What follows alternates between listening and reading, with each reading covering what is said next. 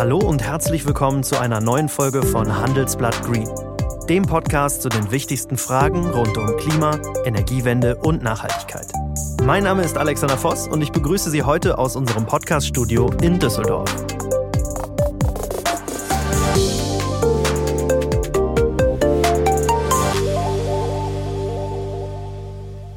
Ja, eigentlich würde sie an dieser Stelle heute meine Kollegin Katrin Witsch begrüßen. Dass Sie jetzt stattdessen meine Stimme hören, liegt daran, dass Katrin seit Tagen als ehrenamtliche Rettungssanitäterin im Einsatz ist. Ihre Heimat, der Landkreis Ahrweiler, wurde besonders schwer von den Überschwemmungen getroffen. Rund 120 Menschen konnten hier nur noch tot geborgen werden und die Zahl steigt beinahe stündlich an. Bundesweit sind es sogar weitaus mehr Opfer. Derzeit lassen sich überall auf unserem Planeten extreme Wetterereignisse beobachten. Neben den Überschwemmungen bei uns und in weiten Teilen Europas brennen in Nordamerika und Sibirien riesige Waldflächen. In Oregon etwa sind bis Sonntag knapp 170.000 Hektar Wald niedergebrannt. Das ist ungefähr so viel wie 240.000 Fußballfelder. Ausgelöst werden diese Wetterextreme durch die zunehmende Erwärmung unserer Erde. Deswegen wollen wir uns heute näher mit der Frage beschäftigen, was es genau bedeutet, wenn die globale Durchschnittstemperatur weiter steigt. Nach aktuellen Schätzungen könnten es bis Ende des Jahrhunderts sogar vier Grad oder mehr sein, wenn nicht bald drastische Maßnahmen zur CO2-Reduktion ergriffen werden. Meine Kollegin Katrin hat darüber mit dem Meteorologen Sven Plöger gesprochen, den Sie vielleicht auch aus dem Fernsehen kennen. Vorher wollen wir allerdings noch einmal den Blick auf die Flutkatastrophe in Deutschland richten und dafür spreche ich jetzt mit meinem Kollegen Kevin Knitterscheid. Hi Kevin. Hallo Alex. Ich erreiche dich bei dir zu Hause in Wuppertal. Dort hat das Hochwasser die Menschen in den letzten Tagen auch in Atem gehalten. Wie ist denn die Lage jetzt? Ähm, jetzt gerade kann man sehen, dass die Leute äh, mit dem Aufräumen angefangen haben. Also auch wenn ich so auf die Wupper gucke, das ist der Fluss, der hier durch Wuppertal führt, der übergelaufen ist, ähm, dann hat sich eigentlich das Hochwasser wieder weitgehend zurückgebildet und ähm, die Straßen sind noch äh, sehr schlammig und schmutzig, aber im Großen und Ganzen ist die Notlage, glaube ich, erstmal äh, beseitigt. Und wie sieht es im Rest des Landes aus? Auch dort haben die Aufräumarbeiten weitgehend schon begonnen. Äh, zumindest gilt das für Nord- und Mitteldeutschland. Äh, der Süden, der wird jetzt gerade von der Flutwelle getroffen und auch aus Österreich häufen sich Meldungen über Feuerwehreinsätze und ähm, ähnliches. Ähm, ich habe äh, darüber auch mit Wolfram Geier gesprochen. Der ist Leiter der Abteilung Risikomanagement und internationale Beziehungen im Bundesamt für Bevölkerungsschutz und Katastrophenhilfe. Und er hat mir eigentlich einen ganz guten Einblick in die Situation gegeben. Wer heute ein Vermögen besitzt, hat in der Regel hart dafür gearbeitet. Mit ins Grab nehmen kann es niemand. Das klingt vielleicht hart, aber viele erfolgreiche Menschen neigen dazu, die Nachfolgeplanung zu meiden. Das ist verständlich, aber wäre es nicht viel schöner, wenn Sie wüssten, Ihr Erbe gelangt in die besten Hände, nachhaltig und als beständiger Wert für alles und alle, die Ihnen wichtig sind. Mein Name ist Tanja Brentner. Ich bin Spezialistin für Nachfolgeplanung bei der Hypo Vereinsbank. Meine Kolleginnen, Kollegen und ich kennen die vielen Fallstricke und die Stolpersteine auf dem Weg zu einer erfolgreichen Nachfolgeregelung. Und wir wissen, was es braucht, damit Sie sicher sein können, Ihr Lebenswerk wird über Generationen hinweg bewahrt. Sicher, nachhaltig und in Ihrem Sinne. Wir beraten Sie gern. Schauen Sie doch mal vorbei, persönlich oder auf unserer Webseite.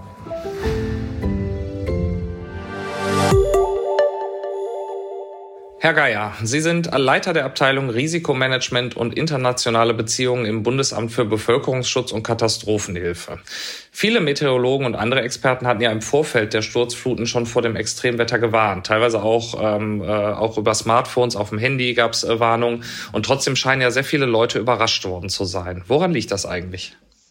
Ja, zum einen ist es so, dass wir es ja nicht mit einer, einer normalen Hochwasserlage zu tun hatten.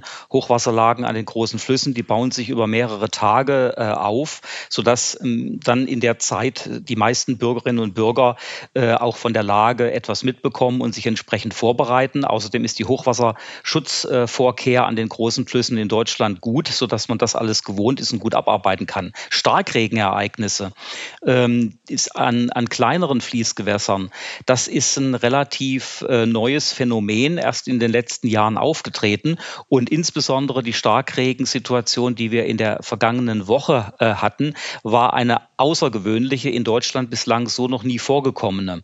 Das heißt, ähm, man wusste bei Starkregenereignissen oder man weiß bei Starkregenereignissen in der Regel nie exakt genau, wo der Starkregen wirklich runterkommt. Und es kann gut sein, dass Sie in einer Gemeinde leben, ähm, die äh, im Prinzip gar nichts abbekommt und fünf oder sechs oder sieben Kilometer weiter geht die Welt unter. So war, hatten wir in der Vergangenheit Starkregenereignisse wahrgenommen. Äh, dieses Mal war eine besondere meteorologische Lage gegeben, äh, die äh, dazu geführt hat, dass sehr großräumig ein Starkregenereignis auch noch über eine sehr lange Zeit erfolgt ist. Ähm, darauf sind und waren die Menschen nicht vorbereitet. Weder die Behörden im entsprechenden äh, Maße, wie es hätte sein können, aber eben auch die Bevölkerung nicht. Dazu kommt, dass wir in Deutschland ein sehr dezentrales Warnsystem haben. Ähm, wir äh, sind in Deutschland davon abhängig, ob Kommunen Sirenen betreiben, ob Bürger äh, Warn-Apps wie Nina oder Katwarn heruntergeladen haben und nutzen. Äh, und am Ende liegt es auch daran, ob die entsprechenden zuständigen Stellen die Warnung sehr frühzeitig aussprechen, aber dann auch immer in einem Dilemma sich befinden, ob sie zu früh warnen, falsch warnen, zu wenig warnen oder zu viel warnen warnen. Denn alles hat immer entsprechende Konsequenzen. Warnt man zu wenig und es passiert etwas, haben wir eine Situation, wie sie jetzt momentan aktuell auch diskutiert wird. Warnt man zu viel und es passiert nichts oder nur wenig, dann beschweren sich sehr viele äh, Bürger über die Maßnahmen, die getroffen worden sind, äh, die dann auch natürlich sie massiv eingeschränkt haben. Also wer warnt vor entsprechenden Ereignissen und wer Konsequenzen zum Beispiel zur Evakuierung dann äh, auch daraus schlussfolgert, der lebt lebt immer in einer, in einer Grauzone, ob er das Richtige tut. Hm. Jetzt ähm, waren die Warnungen in diesem Fall ja durchaus berechtigt. Äh, können Sie uns einen Überblick darüber geben, wie sich die Situation im Moment darstellt? Also momentan hat im Wesentlichen schon das große Aufräumen begonnen und die, der Beginn auch äh, der Wiederherstellung von Infrastruktur. Das wird natürlich noch sehr, sehr lange dauern, wenn man an die vielen, vielen äh, zerstörten Infrastrukturen, Verkehrsinfrastrukturen, die Trinkwasserversorgung, die Gasversorgung etc. denkt. Ähm, Problematisch ist die Situation noch immer äh, im Bereich zum Beispiel der Steinbachtalsperre, wo äh, die Sicherung des Damms noch nicht so schnell äh, erreicht werden konnte wie ursprünglich geplant. Aber das wird sich im Laufe des heutigen Tages klären. Ähm, wir haben darüber hinaus noch die Problematik in Erftstadt-Blessem, dass dort äh, noch immer der Untergrund entsprechend geprüft werden muss und die Stabilität von Häusern. Ähm, aber äh, ansonsten ähm, ist die Situation jetzt von der akutesten Phase weitgehend äh, im Griff.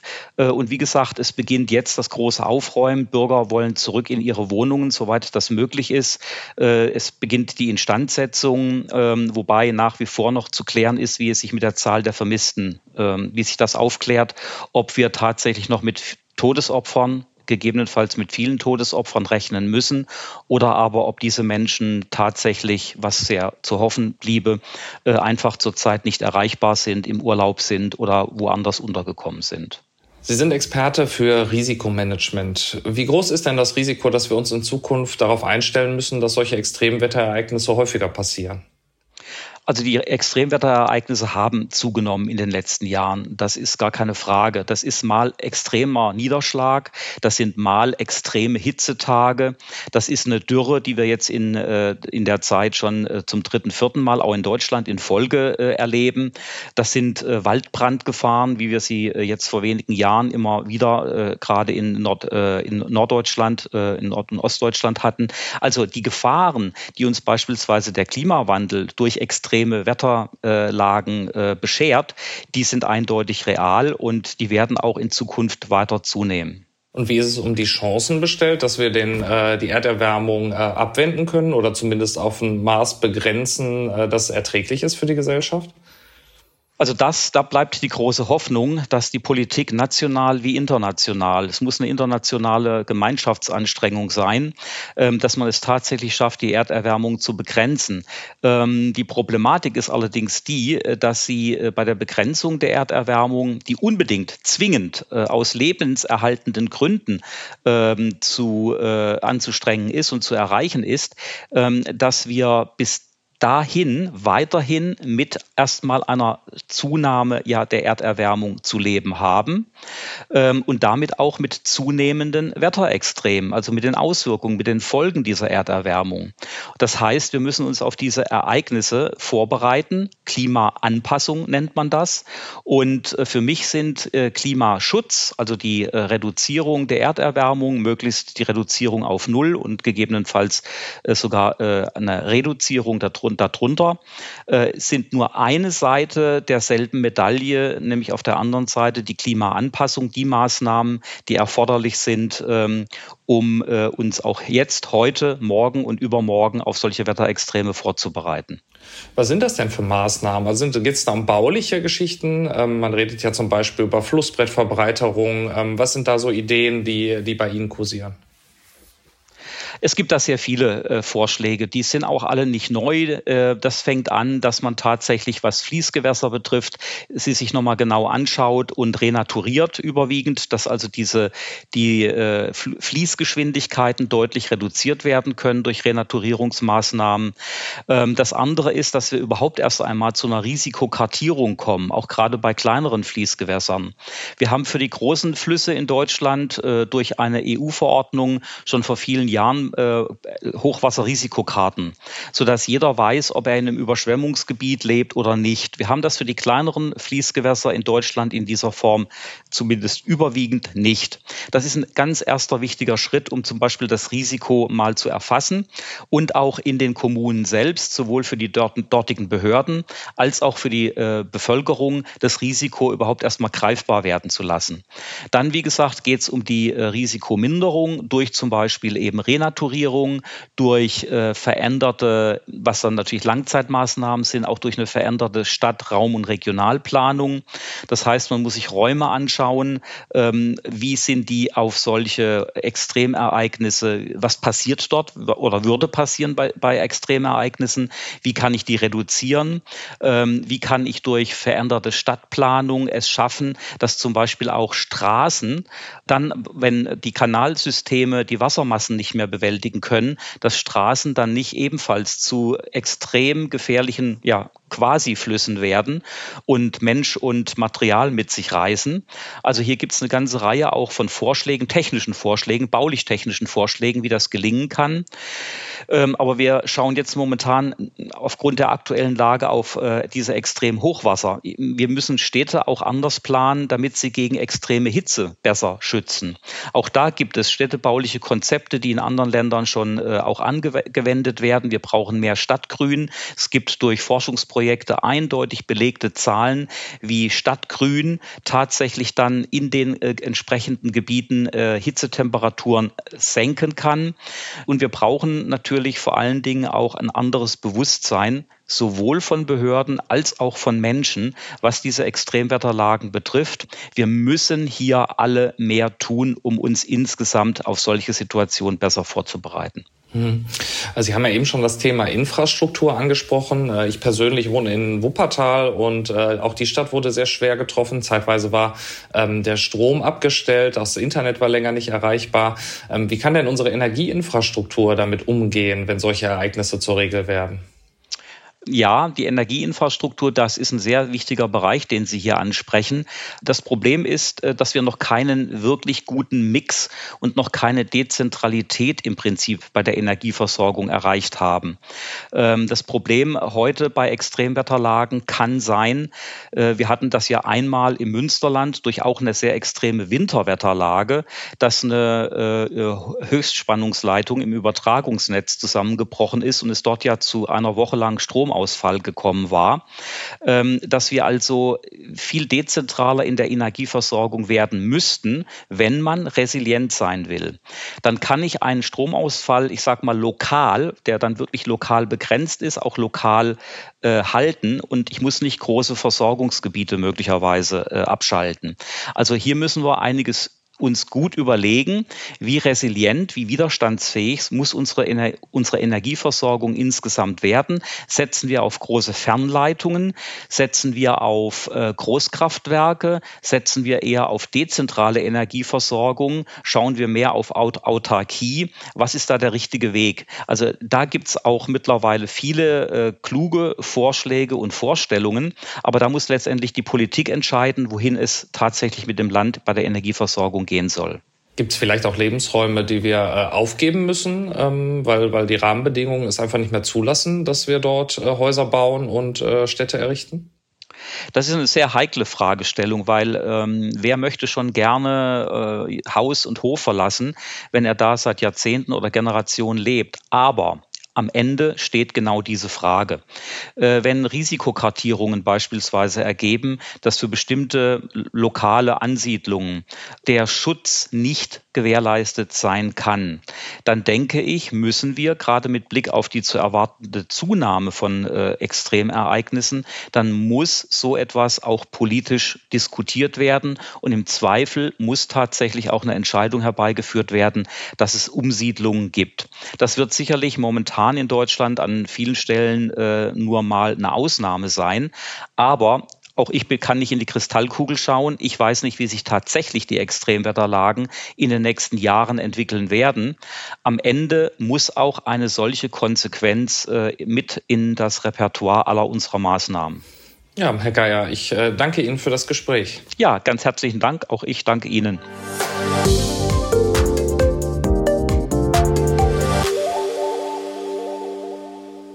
Was sich gerade zeitgleich in Kanada, den USA oder Sibirien abspielt, erinnert fast an einen Kinofilm. Hunderte Menschen sind an den Folgen der noch immer anhaltenden Hitzewelle bereits gestorben. Löschwasser aus den Flugzeugen verdunstet noch bevor es den Boden überhaupt erreicht. Und in Kalifornien meldet der Wetterdienst vor kurzem unglaubliche 54 Grad Celsius. Das wäre die höchste auf der Erde gemessene Tagestemperatur seit mehr als 100 Jahren.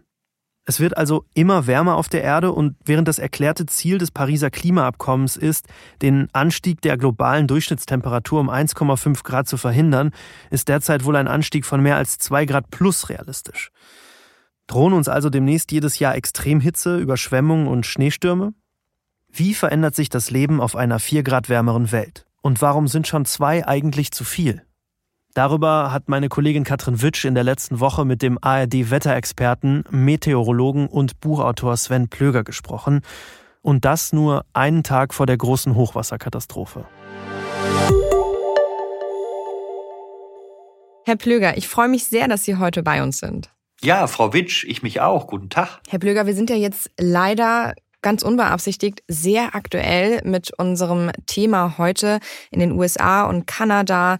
Da wüten Hitzewellen, die hat es ja so kaum gegeben. Was ist da gerade los? Das war extrem, das war Ende Juni. Das ist natürlich auch durch die Medien gegangen. Auch in meinen Wetterberichten hatte ich das immer drin. Litten auf dem 50. nördlichen Breitengrad. Das ist die gleiche Höhe von etwa Frankfurt, war dabei mit 49,6 Grad Celsius. Das ist ein absoluter Extremwert. Das ist ein Ausreißer.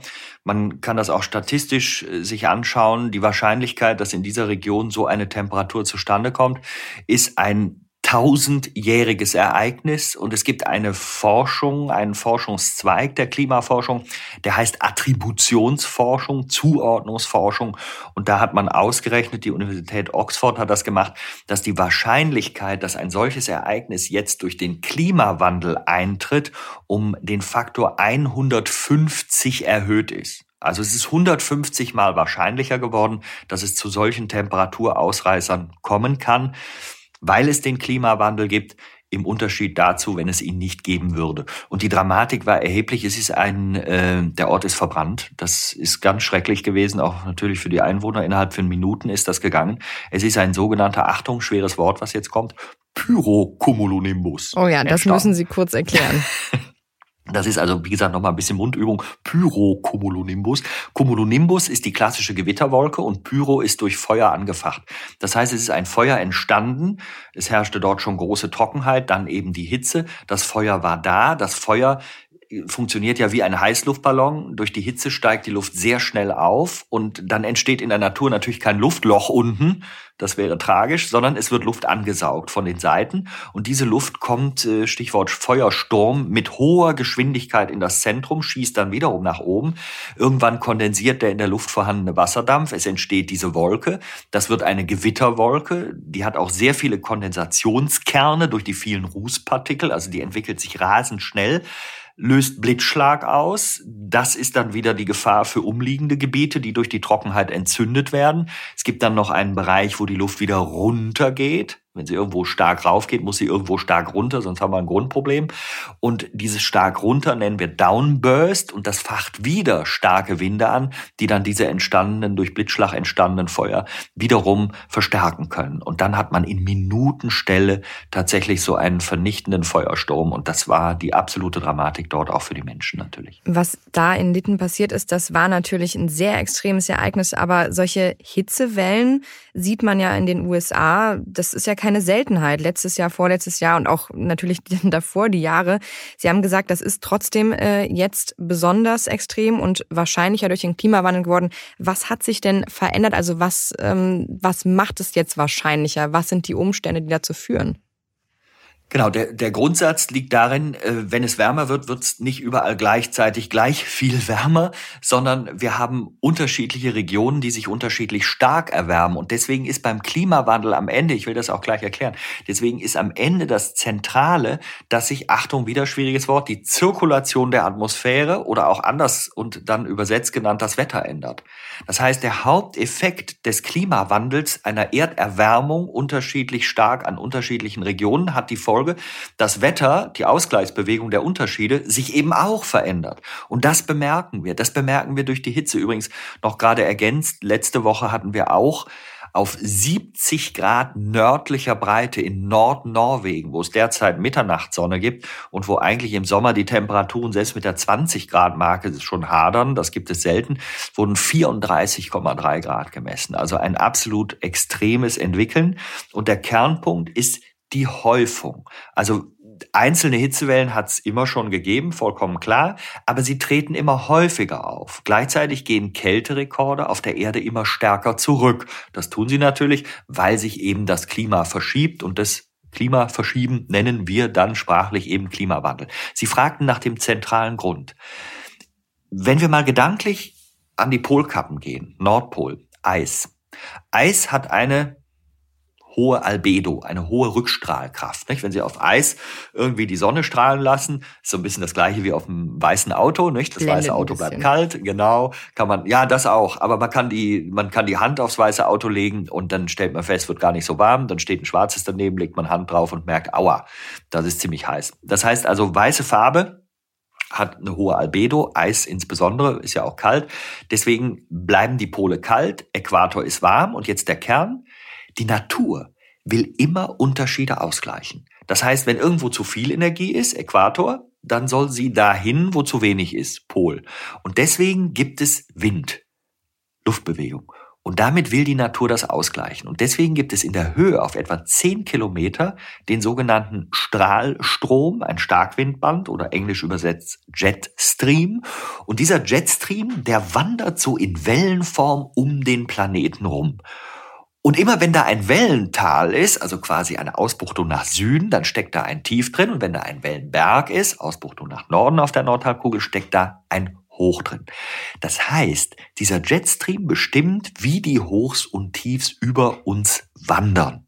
Und das war früher schön wechselhaft. Nicht? Dann kam ein Hochdruckgebiet, dann anschließend kam die Warmfront, es zog sich zu, es fiel Regen, danach hellte es wieder auf, dann gab es ein paar Schauer, ein paar Gewitter, aber das Ganze zog.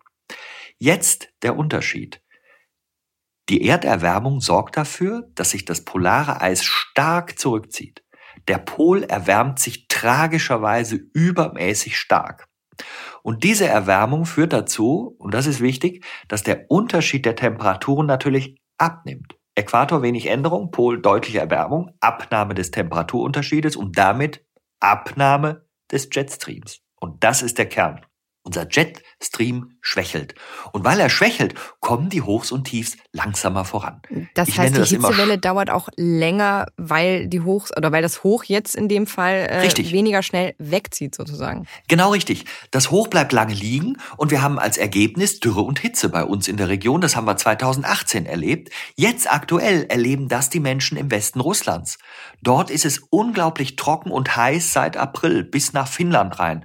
Ein Kollege von mir, der lebt in Ulu, äh, mit dem war ich schon Polarlicht gucken für diverse Dokumentationssendungen. Also ein Wetterinteressierter, der fotografiert mir im Moment jeden Tag seinen Autotemperaturfühler und sagt immer über 30 Grad in Finnland. Das heißt, das Hoch hat sich jetzt dort festgebissen und im Gegenzug es muss sich ja nicht immer das Hoch festbeißen, beißt sich bei uns derzeit zum Beispiel das Tief fest. Deswegen haben wir ein vollkommen gegenteiliges Wetter wie in den letzten zwei, drei Jahren, nämlich ständig die Regengüsse. Das Tief liegt hier, kreist um sich selbst, weil es gegen das Hoch nicht ankommt, blockierende Wetterlage. Ich nenne das immer Standwetter in Anlehnung an Günter Netzer, der früher von Standfußball gesprochen hat, sage ich immer Standwetter. Und dann dreht sich das Tief und quasi dasselbe Regengebiet wird immer wieder regeneriert, dreht sich über unseren Köpfen und schafft jetzt diese unglaublichen Pegelstände.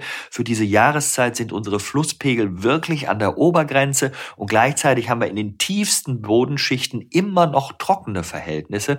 Das heißt also, das Wetter wird dadurch extremer, dass die Hochs und Tiefs langsamer ziehen, Standwetter. Und das ist nachher das Ergebnis des Klimawandels. Wir sprechen immer über 1,5, 3 oder 4 Grad. Das sind Mittelwerte, die sind wichtig zu betrachten.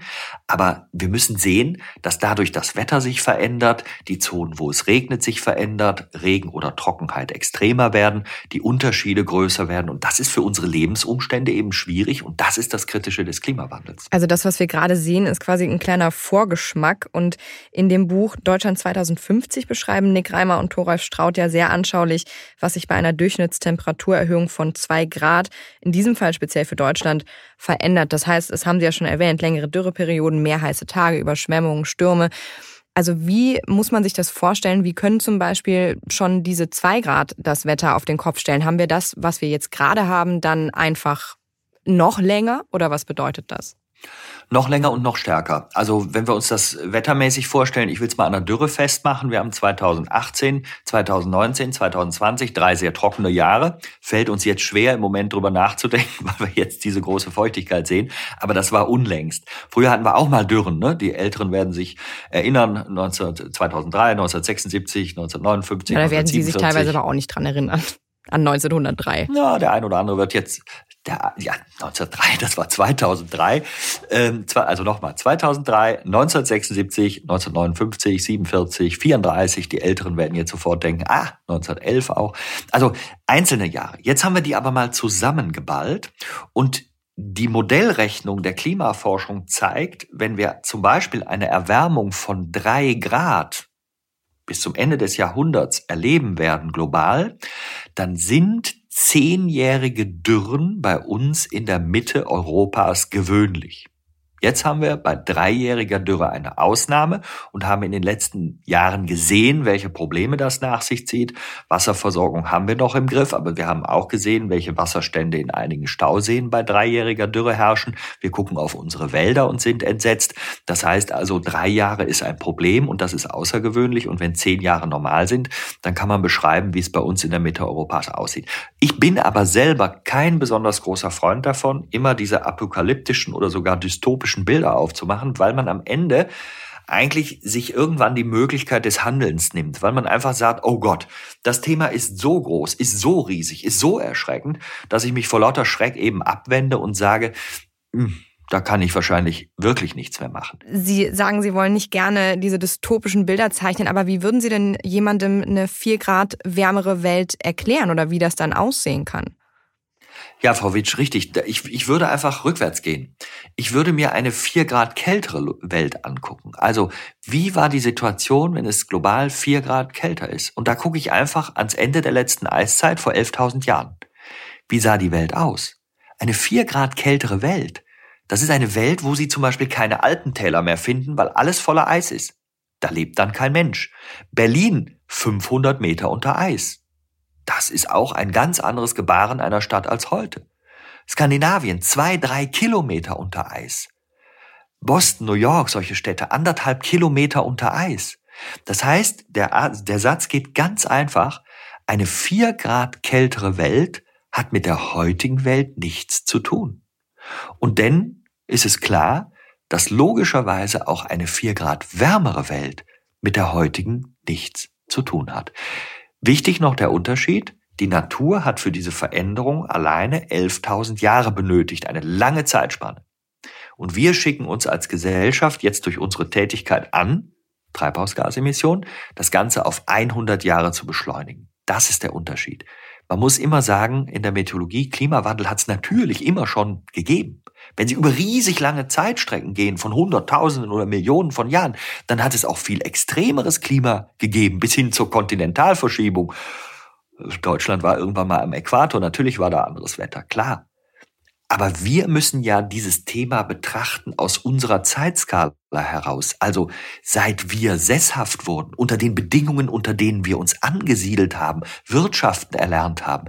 Und wenn sich da in 100 Jahren Dinge verändern, wie die Natur nur in 11.000 Jahren machen kann, ganz alleine, dann sind wir, Fauna und Flora gleich mit, diesen Belastungen ausgesetzt. Und das ist das zentrale Thema, um das man sich aus meiner Sicht kümmern muss beim Klimawandel. Die Erderwärmung ist ja schon längst im vollen Gange. Ein Grad haben wir schon geschafft. Wie hat sich die Natur in den letzten Jahren schon verändert? Also wie wirkt sich das Wetter gerade auch auf das Thema Flora, Fauna jetzt schon aus? Ich bin natürlich kein Biologe. Ich halte mich deswegen an diesen Stellen immer ein bisschen zurück, aber man sieht es natürlich, also viele Tierarten, äh, die bei uns zum Beispiel früher im Winter äh, einfach nach Süden gingen, bleiben jetzt teilweise hier. Man muss mal auch die Hobby-Ornithologen fragen, die darüber staunen, ähm, welche Vögel man beispielsweise hier zu welchen Jahreszeiten findet. Da hat sich viel verändert. Damit einhergehend natürlich auch immer die Frage nach Krankheiten, die sich zum Beispiel durch die Malaria-Mücke in wärmere Regionen äh, ausdehnen. Und wenn es bei uns dann wärmer wird, kommt so eine Mücke mit. Das heißt also, viele Dinge verändern sich. Die gesundheitliche Belastung nimmt aber auch rein meteorologisch zu. Man kann ja diese Hitze und das Problem an unserem Kreislauf sofort feststellen. Wenn wir unseren Städten, wenn wir in unsere Städte jetzt mal gucken, ich kenne jetzt Studien von Frankfurt oder Köln, aber das wird in anderen deutschen Städten natürlich auch sein, die sind bei sommerlichen Hitzewellen teilweise neun Grad wärmer als die Umgebung. 9 Grad, das ist eine vollkommen andere Klimazone.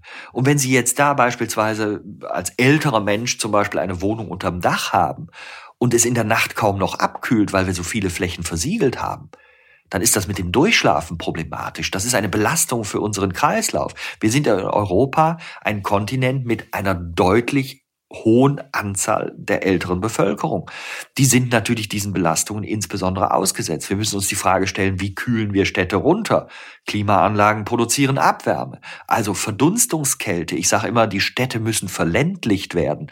Das heißt, wir müssen im Grunde mehr Grün und Blau, also Pflanzen und Wasser in die Städte bringen, sodass dann eben diese Verdunstungskälte die Stadt runterkühlt. Wir müssen Luftkorridore frei halten, also klug bauen, klug Städte planen, dass am Ende eben wirklich kühlende Elemente da reinkommen durch die Luft.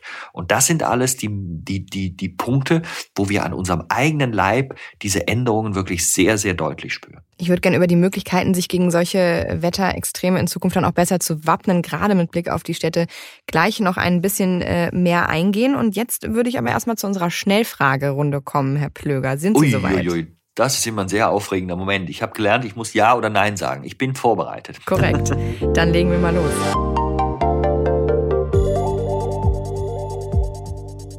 Atomkraft, ja oder nein? Nein. Flugzeug oder Bahn? Bahn. Batterieelektrisches Auto oder Brennstoffzelle? Das ist äh, komplexer. Wenn ich nur ganz kurz aber äh, ganz denken kurz? muss. Lieber ja oder nein, weil komplex sind ja all die Fragen. Ja, wenn Sie sagen, wenn Sie sagen Batterie betragen oder Brennstoffzelle, dann kann ich ja nicht ja oder nein sagen. Dann würde ich Brennstoffzelle sagen. Okay, Papiertüte oder Plastiktasche? Das kommt sehr drauf an im Übrigen. Normalerweise Papiertüte, aber es gibt solche und solche. Da muss man echt aufpassen. Aber Papiertüte. Fleischersatz oder gar kein Fleisch? Dann gar kein Fleisch. Aber ich bin kein Vegetarier. Ich mag auch mal ein Stück Fleisch. Hitze oder lieber Kälte? Kälte. Oh, okay. Damit habe ich gar nicht gerechnet. Das hat überrascht. Das hat überrascht. Nein, kalt finde ich super.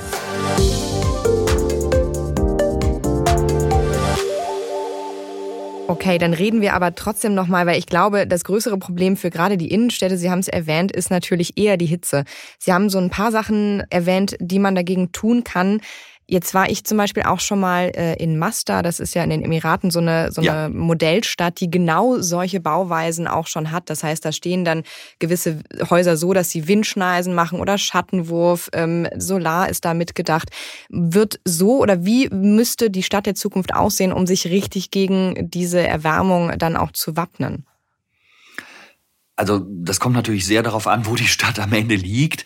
Äh, Mazda hat, glaube ich, Norman Forster, der Star-Architekt, damals äh, von der Praxis entworfen. Man hat da vieles versucht umzusetzen. Man hat eine Stadt versucht zu konstruieren, die letztendlich auch gar keinen Müll produziert, wo in der Region durch Solarenergie natürlich auch eine komplette Treibhausgasneutralität ermöglicht wurde, Schrägstrich werden sollte.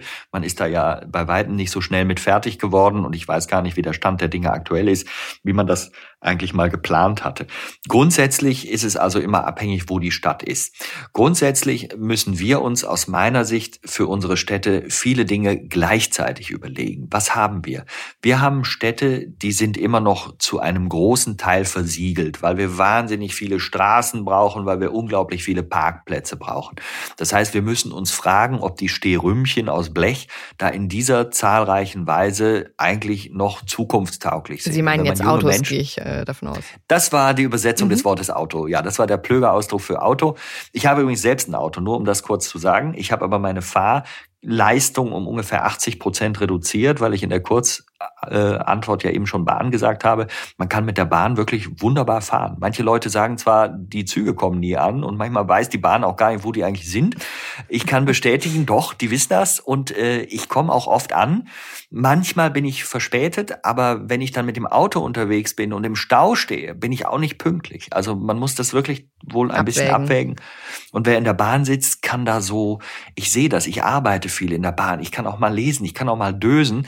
Das sollte man als Fahrer im Allgemeinen nicht tun. Und ich bin noch nicht so weit, dass ich einen eigenen Fahrer habe. Also das ist man als Meteorologe nicht. Insofern, äh, also über das Bahnfahren nachzudenken, über Mobilität nachzudenken in Städten. Ich finde es hochinteressant, wenn man heute auf jüngere Leute schaut. Ich habe diverse Patenkinder, die sind rund um die 20. Die haben nicht als erstes den Führerschein im Kopf, weil sie sagen, ja, das brauche ich eigentlich gar nicht. Ich komme ja von A nach B, ich kann vieles online machen. Das heißt, die Überlegung, äh, wenn auch diese jetzt jüngeren Menschen vielleicht mal politische Entscheidungen auf kommunaler Ebene treffen, dass die dann sagen, ja meine Güte, warum soll ich eigentlich so viel Platz für die Autos aufwenden? Habe ich nicht andere Möglichkeiten? Also unseren Verkehr, den Straßenverkehr, den Individualverkehr, äh, mal vom Grundsatz zu durchdenken, welche neuen Konzepte für die Zukunft, auch jetzt unter der Fragestellung, wir haben das durch die Corona-Pandemie gesehen, was haben wir für ein System gehabt? Jeden Morgen ist eine große Blechlawine in eine Stadt herein, alle gleichzeitig, dann sind alle gleichzeitig nachmittags wieder raus. Ist das ein sinnvolles Konzept? Oder kann man nicht sagen, in Kombination mit Homeoffice, wo es geht, in Kombination zu versetzten Arbeitszeiten, die die Straßen nicht zu zwei Tageszeiten vollkommen überlasten? Brauchen wir solche riesigen Verkehrsströme oder können wir das nicht anders lenken? Wie viel Individualverkehr können wir uns erlauben aus Klimagesichtspunkten? Wo müssen wir einfach Veränderungen mitmachen? Das sind sehr grundsätzliche Überlegungen. Da müssen wir ran.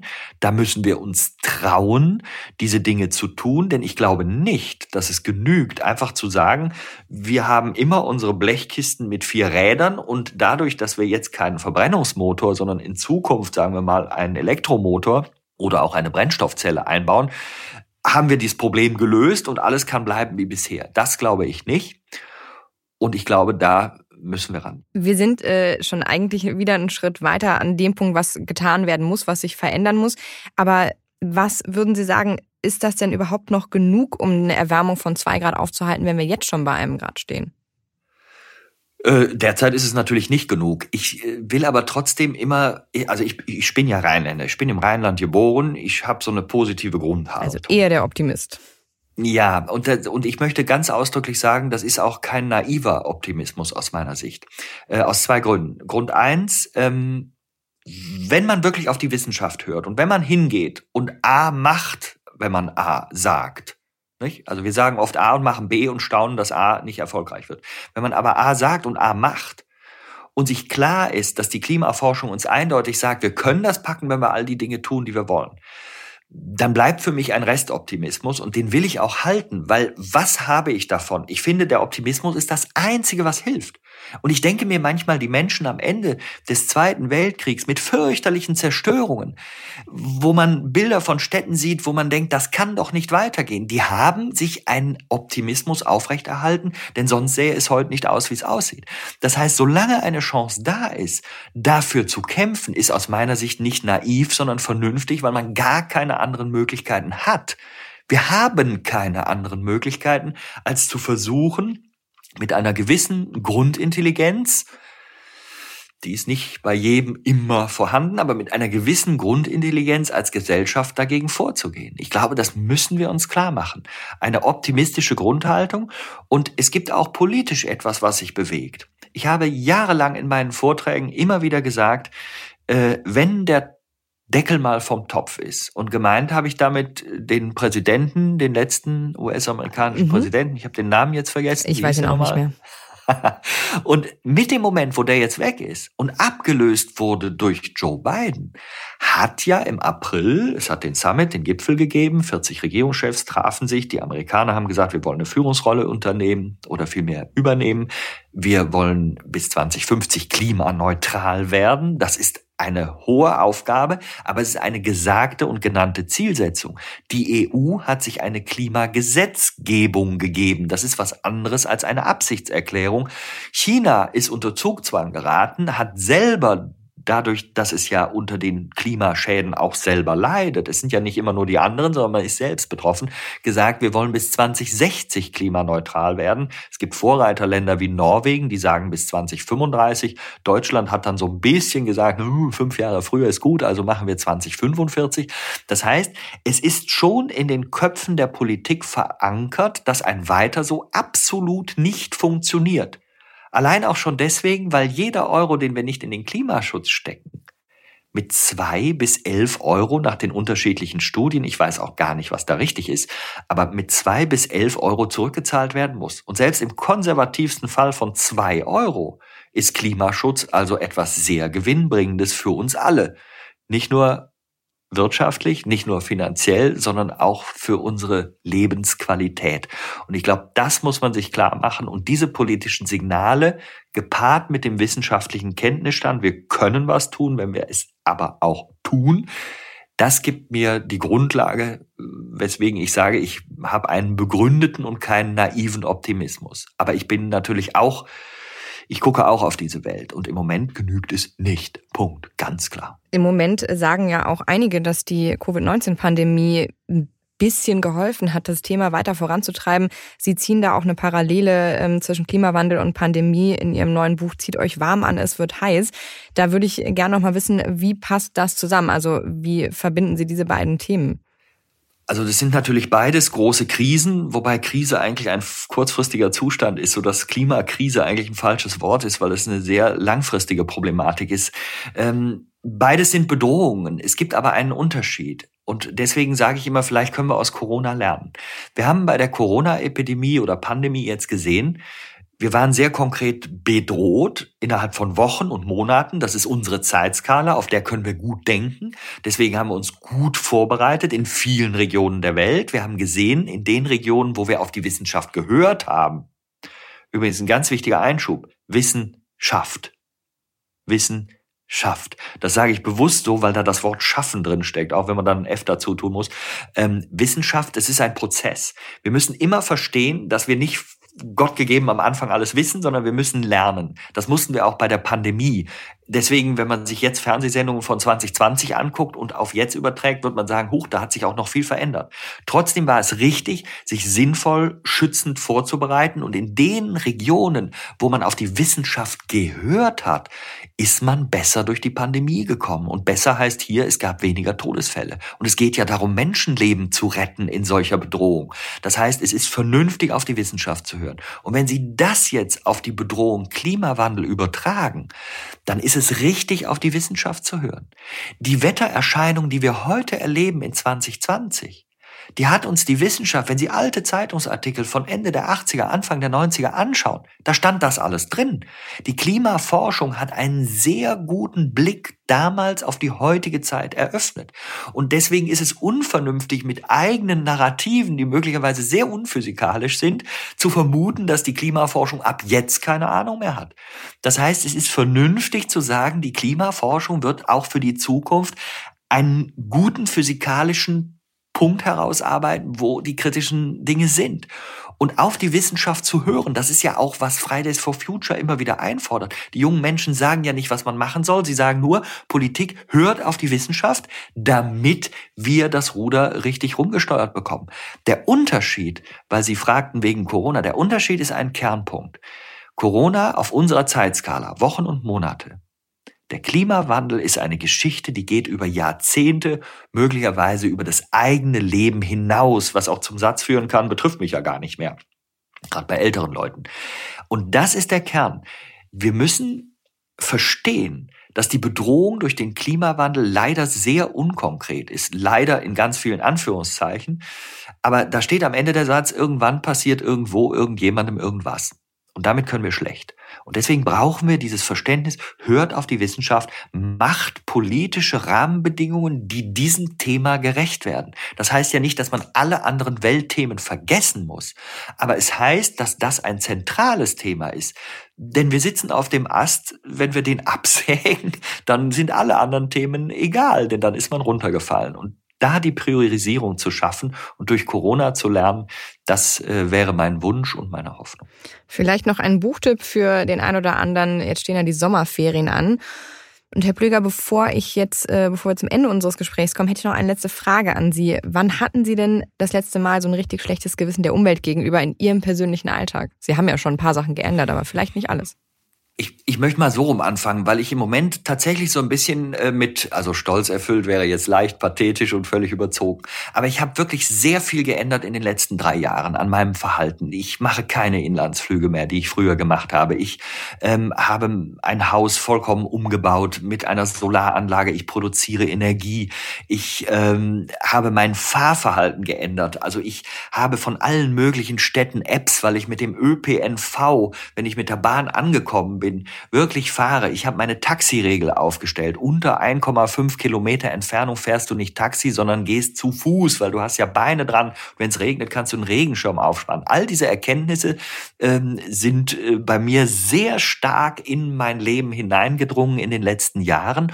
Und ich bin irgendwie ganz happy, weil ich plötzlich sehe, so viele Dinge funktionieren. Sie gehen. Sie sind so einfach, wenn man sich darauf einlässt. Und eine gewisse Entschleunigung. Vielleicht hat Corona auch zu einer Entschleunigung beigetragen, dass man einfach mal ich will damit nicht sagen, dass es nicht für viele Leute wahnsinnig dramatisch war. Um Gottes Willen, das ist nicht der Satz, den ich formulieren will.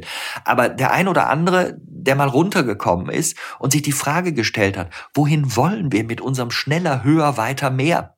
Was ist die Zielsetzung dieses Hamsterrades? Was ist die Zielsetzung unseres Extremkonsums? Was wollen wir damit? Wer sagt uns, dass wir das tun sollen? Und ich glaube, dieses Hinterfragen im Grundsatz sich zu erlauben und auf eigenes Handeln zu übertragen. Und ich fahre so viel Fahrrad ähm, für kurze Strecken, um irgendwo hinzukommen. Ich mache das auch als Hobby, ja, aber äh, da sehe ich die vielen Vorteile. Insofern muss ich hier sagen, mein Gewissen ist etwas besser geworden. Trotzdem, ähm, ich habe immer noch ein Auto, was einen Verbrennungsmotor besitzt. Und äh, wenn ich damit fahre, ich fahre mittlerweile sehr, sehr smooth. Also mein, ich, ich komme da mit einer für diesen Motor wirklich guten also Verbrauchszahl hin. Aber da habe ich immer noch ein schlechtes Gewissen und überlege jetzt, wie kann ich meine Mobilität an der Stelle vielleicht noch verändern. Aber im Moment überwiegt die Freude. Da gibt es ja mittlerweile dann auch ein paar Alternativen. Herr Plöger, ich bedanke mich sehr für dieses interessante Gespräch. Ja, Frau Witsch, es war mir ein Vergnügen. Von mir aus können wir weitermachen, aber irgendwann sind die Zeiten, glaube ich, rum. Und deswegen setzen wir hier einen Punkt. Dankeschön. Danke auch. Und das war Handelsblatt Green für diese Woche. Wenn Sie Fragen, Themen oder Anregungen für uns haben, schreiben Sie uns gerne eine Mail. Sie erreichen uns unter green@handelsblatt.com. In der nächsten Sendung begrüßt Sie dann wieder mein Kollege Michael Scheppe. Er wird sich mit dem Thema der nachhaltigen Verpackung beschäftigen. Bis dahin wünsche ich Ihnen eine gute Zeit und sage Tschüss aus Düsseldorf.